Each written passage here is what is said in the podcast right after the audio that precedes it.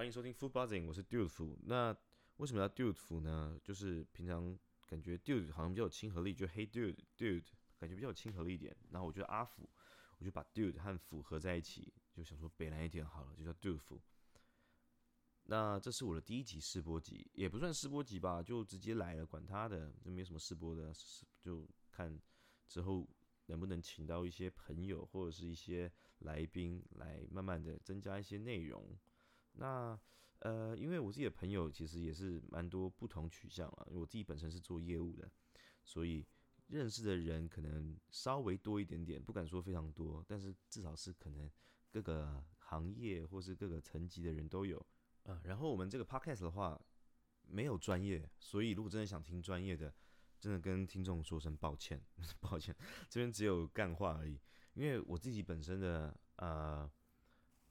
认为自己的专业并不是到达可以跟大家分享，我怕会有一些啊，可能会有一些错误资讯或什么。但是我可以分享我在各行各业，因为我以前啊在大陆也待过，所以我觉得可以分享呃台湾大陆怎么样销售或者是什么的。如果有机会，我当然会往愿意往也愿意分享这一些经验跟各位听众讲。毕竟蛮多奇葩的事情，甚至是在。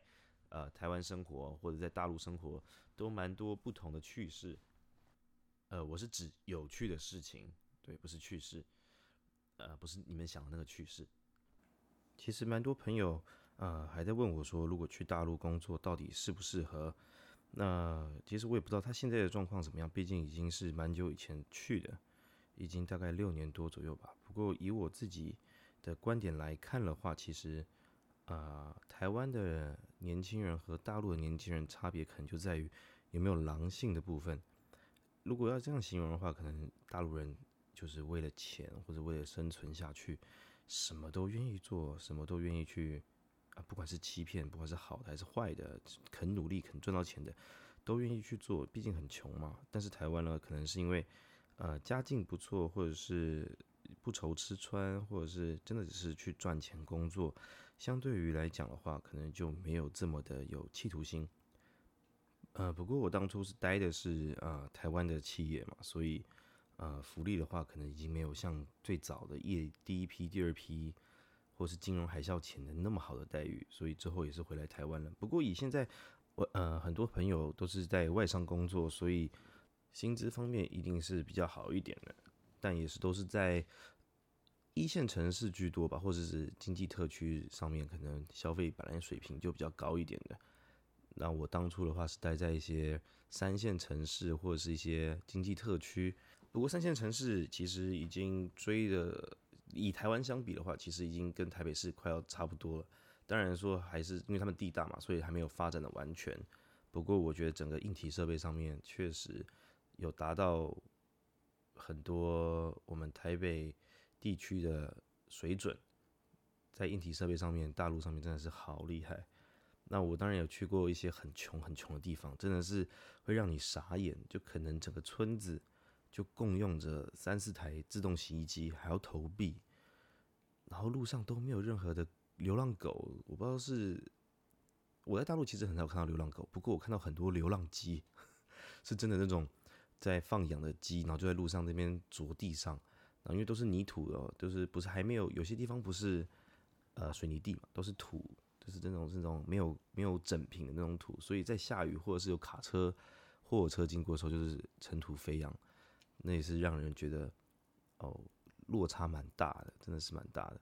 在台湾的可能是大家的民族性格吧，在这样相较下来，回到台湾当然相对的舒适。然后自己住在啊，交通也方便，基本上是交通方便很多。当初在大陆的话，你出个差，你走路打个车，他们就滴什么滴滴打车，要不然就很多黑车嘛，那也是蛮好玩的。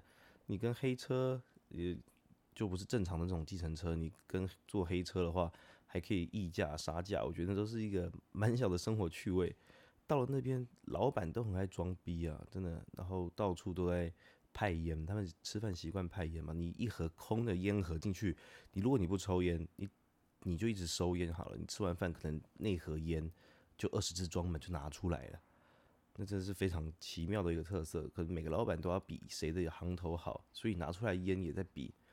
当初可能就是啊什么中华烟啊那种他们吵架的中华什么软包啊硬盒那种，都会拿出来比价，都会比较一下说哦谁是是不是真的很有钱那种感觉，毕竟。呃，当初官员好像在吵架或者是什么的，都是当做一个可以兑换现金的一个产品。还有呢，还有他们的白酒，白酒什么二锅头那种，都是吵架吵的蛮凶的。以我当时了解到是这样，当然我可能实际上的话，可能还是有点呃落差或者错误。毕竟啊，那是好几年前，现在可能有一些规有一些规范也有改吧。呃，整个大陆市场是其实是很有趣的啦，只是。当然，我其实待了也是三四年左右，这样当然还是觉得还是回台湾好，毕竟家人都在台湾。